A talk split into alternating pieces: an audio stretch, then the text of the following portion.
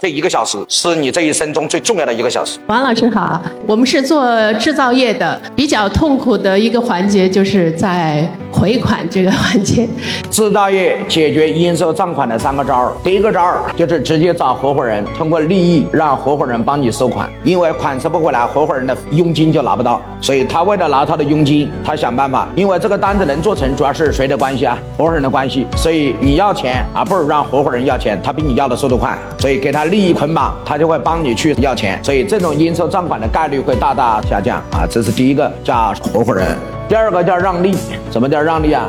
既然也赚不到什么钱了，利润也不是很高，就干脆用一个模式让利，就是你把现金给我，我利润不要了，但是我不做欠款的生意，就是我通过一个模式啊来直接让利，让利什么呢？就是我把产品的利润给你，你把现金给我，钱我不赚了，我进多少我做多少我给多少，我一分都不要了，但要求你要把现金给我，这样的话我就能把规模做大。当我把规模做大的时候，利润就出来了。老板一定要明白。规模只要做大，利润就出来。因为任何一家公司，你都不是独立存在，你有上游，你还有下游。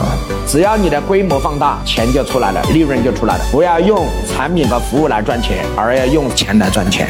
所以这个比你要快。所以你要搞一个模式出来，我们通过一个模式快速的，我产品的利润我不要了。比如说你过去有百分之十、百分之二十的产品毛利，对不对？我不要了，我现在把百分之十、百分之二十的毛利全部让出去。我要把我的规模从三千万做到六千万，从六千万做到一个亿。当你的规模起来的时候，你赚到的比你过去那个钱要多。所以这是你的第二种方式啊。啊，第三个就是和银行或和机构合作。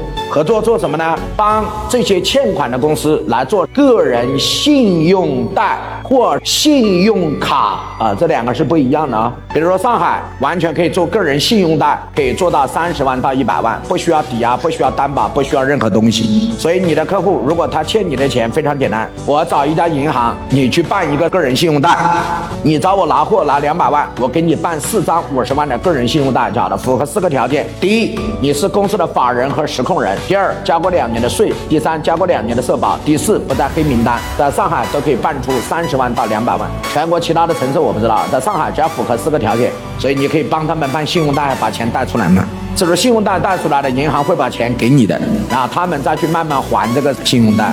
那我有一个学生，我来给大家讲一下我们是怎么做的啊？我们来怎么来解决应收账款？他呢做注塑机，一台注塑机呢是什么？告诉我，一百万。那十台注塑机你需要付一千万。过去的商业模式是首付三百万，另外的七百万啊是要分两年付的。所以它的工厂的结构是这样的：这边是工厂啊，这边是代理商，然后这边是客户。所以传统的结构都是这样的，就工厂找到代理。代理帮你找客户，然后大家赚到钱了之后怎么分啊？是这么来的。现在我帮他设计了一下，在这里找了一家金融机构啊，长三角这种机构很多啊，深圳应该也很多。过去的钱他是客户要付给工厂三百，剩下的七百万是两年付完，对吧？现在非常简单，三百万付给金融机构，另外的七百万是拿资产谁认可的资产，金融机构认可的资产去做抵押，你还是付三百万，你也不要多付，你还是付三百万，剩下的七百万你还是分两年，你过去该。怎么付我就怎么付，我不管。所以对于厂家来讲，它没有任何影响。但是那我们两个的代理商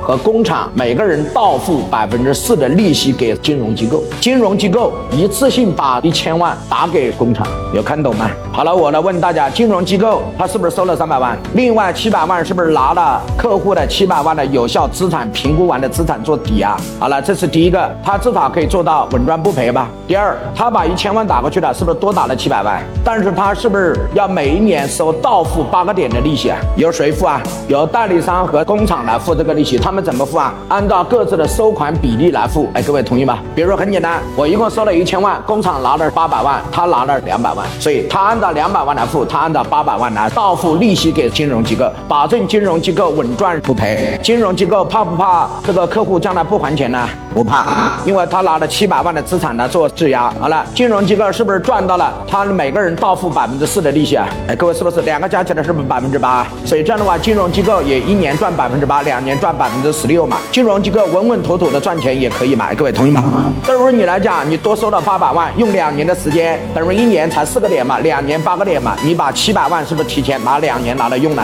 哎，各位老板，你愿意吗？你是愿意两年后拿这七百万，还是愿意两年前把七百万拿来，每一年付四个点？你告诉我，你愿不愿意？所以这就是银行赚银行的钱。你可以全用分期付款，不用一次性付。那对于我来讲，我一次性解决了大家资金的问题，你们一次性都付五十万、一百万，我就把现金进行回笼。